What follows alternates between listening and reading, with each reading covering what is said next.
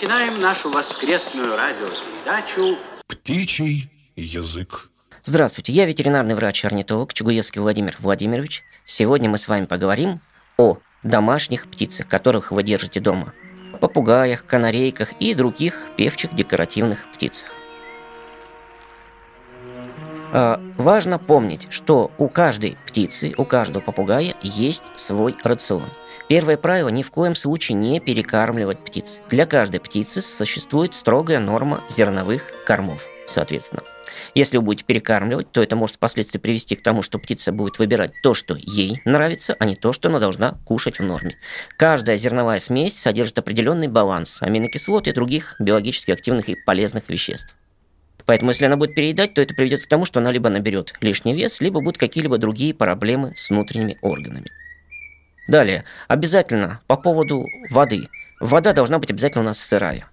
Если вдруг используете из-под крана, то она должна быть отстойная, либо пропущена через фильтр, либо можно, можно использовать обычную питьевую бутилированную воду, без дополнительной минерализации и без газов. Воду меняете каждый день. Если дома жара, духота, особенно в летний период, то нужно менять два, может быть, даже три раза в день, потому что вода быстро портится в жаре, в духоте. Помимо воды и зернового корма у каждой зерноядной птицы в отдельной кормушке должен быть минеральный корм. Там гравий, ракушечник, песочек и так далее. Есть готовые минеральные корма, вы можете их купить, приобрести, соответственно, и насыпать в отдельную кормушку. Минеральный корм должен быть постоянно, пожизненно. То есть птица не должна постоянно его кушать, она будет кушать по мере потребности организма. Это все на уровне инстинктов. Помимо минерального корма обязательно должен быть у вас минеральный камень. Что-нибудь наподобие можно сейпи или панцирь каракатицы. Пусть висит. Это хороший источник органического кальция. Он легко усваивается и легко поедается птицами. Помимо всего прочего, э, особенность какая? Постарайтесь все-таки брать корма без добавок. Почему? Потому что всевозможные добавки сложно контролировать. Мы не можем гарантировать и не можем знать, сколько птица получает этих добавок и есть ли она их вообще. Поэтому нет смысла за них просто переплачивать лишние деньги. Самый удобный вариант – корм без добавок. То есть никаких крашеных кусочков, гранул, дрожжей – это все химия. Она нам не нужна. Дополнительно птица должна обязательно получать витамины. Витаминов разнообразие большое. Самый оптимальный удобный вариант – это использовать питьевые витамины курсами.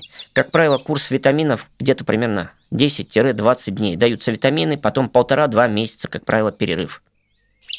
Если вдруг вы видите, что птица начала линять, то есть начало линьки можно как определить? То есть полетели большие перья. То есть это, получается, перья крыльев, хвоста. Это говорит о том, что началась большая массивная линька. Соответственно, в этот период вы можете начать курс витаминов пораньше, не дожидаясь перерыва, потому что витамины будут нужны.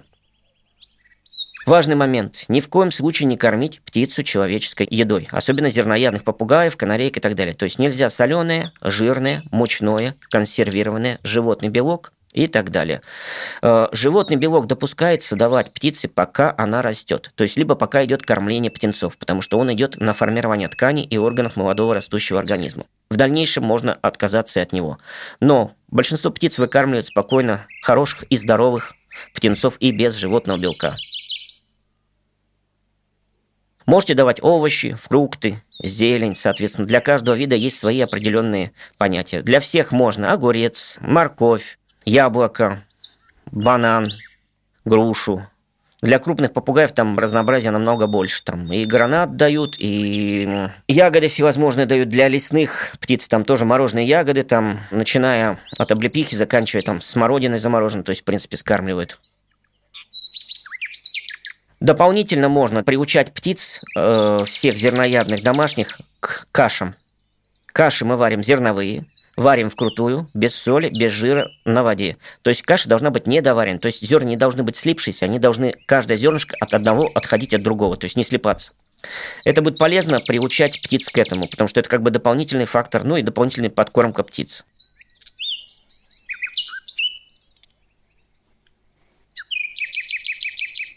почти все попугаи, даже и мелкие птицы-канарейки, если они попробуют какой-либо там соленый продукт, колбасу, сыр, э, хлеб, соответственно, хлеб тоже соленый считается, потому что там концентрация соли для людей, не для птицы. Они, ну говоря говоря простым языком, даже душу за это готовы будут продать, потому что попробовав, потому что это нравится, соленое. Но от этого будут потом проблемы, потому что концентрация соли, соответственно, концентрация жиров, белков, которые они не в состоянии в домашних условиях сжечь, переработать. Может быть, в окружающей среде они их сжигают, да, у них есть такая возможность, потому что среда агрессивная, и они не каждый день добывают пищу. Но в домашних условиях они просто физически не могут это сжечь. И это приводит к проблемам с почками, с печенью, появлением лишнего веса. Значит, смотрите, а, постоянно в клетке птиц держать не рекомендовано. Ну, только если какие-то у вас маленькие там канарейки, либо амадины, и у вас нет возможности их выпускать и контролировать. А вообще каждая птица должна все-таки иметь возможность летать вне клетки в сутки хотя бы минимум час-полтора, потому что это полезно для здоровья. Потому что если так посмотреть немножко физиологию, у нас с вами просто легкие. У птиц помимо легких еще имеется 9 непарных воздушных мешков. Они как мехи, качают воздух, поэтому у птиц такой своеобразный усиленный газообмен, повышенная температура тела по сравнению с вами. И у них такой происходит какой своеобразный двойной газообмен. То есть воздух попал в легкие, попал воздушные мешки, потом обратно из воздушных мешков в легкие и наружу, соответственно. То есть повышенный газообмен, поэтому они должны летать. Если у птицы происходит своеобразная гиподинамия, она сидит в клетке, соответственно, воздушные мешки полностью не работают, не прокачивают воздух, это впоследствии может привести к застойным явлениям в воздушных мешках и вызывать воспалительные процессы в дыхательных путях. Поэтому птица обязательно должна летать. Плюс во время полетов происходит обновление всего организма, так как работают и крылья, соответственно, и сердце лучше качается, и дыхательная система укрепляется, соответственно, ну и мускулатура, соответственно. Это очень важно для здоровья, поэтому птица должна летать.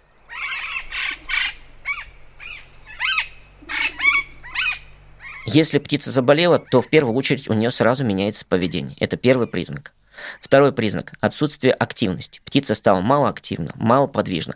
А, она хохлится, похоже как взъерошенный колобок, то есть она такая немного в таком скукоженном либо скрюченном состоянии находится.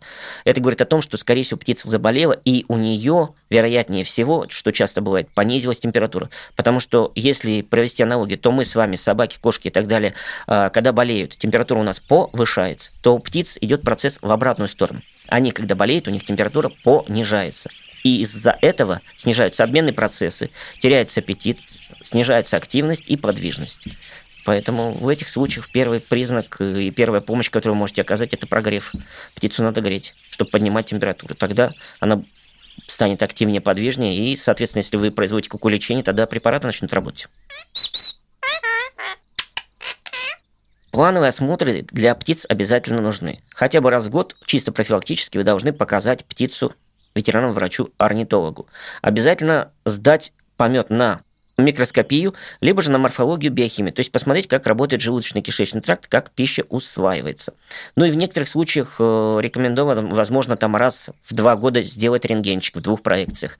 Если же птица у вас болела, либо до сих пор имеет какие-то болезненные проблемы, это может быть на образование, либо какой-то лишний жир, то в данном случае птица является группой риска то в этом случае ей как, как вариант нужно минимум два раза в год показывать специалисту, чтобы исключить вторичные проблемы. Птичка, птичка, птичка. Хохлик, хохлик, хохлик, хохлик, кукушечка. Привет, уже хороший. Ну, главная ошибка то, что они применяют антибиотики, начитавшись в интернете доз, которые дозы даются на глаз, но все препараты, большинство сильных действующих препаратов дают строго на вес птицы. И каждый препарат имеет свой цикл действия, то есть определенный терапевтический эффект нахождения в организме, определенные часы. Поэтому э, многие препараты, как правило, даются либо два, либо три раза в день. И определенным курсом. Для каждого препарата есть свой курс. Это очень важно. Если вы 2-3 дня продавали какой-либо антибиотик, получился эффект, то есть вероятность, что вы впоследствии э, сделали только хуже.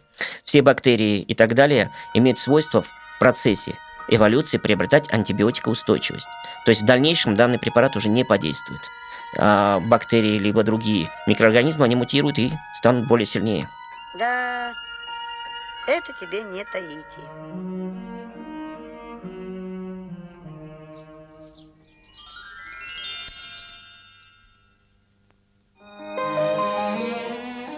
С вами был ветеринарный врач-орнитолог Чугуевский Владимир Владимирович. Слушайте «Птичий язык» на Глаголев FM. peregrino, présteme una tapera para mi niño. A la huella, a la huella, soles y luna. Los ojitos.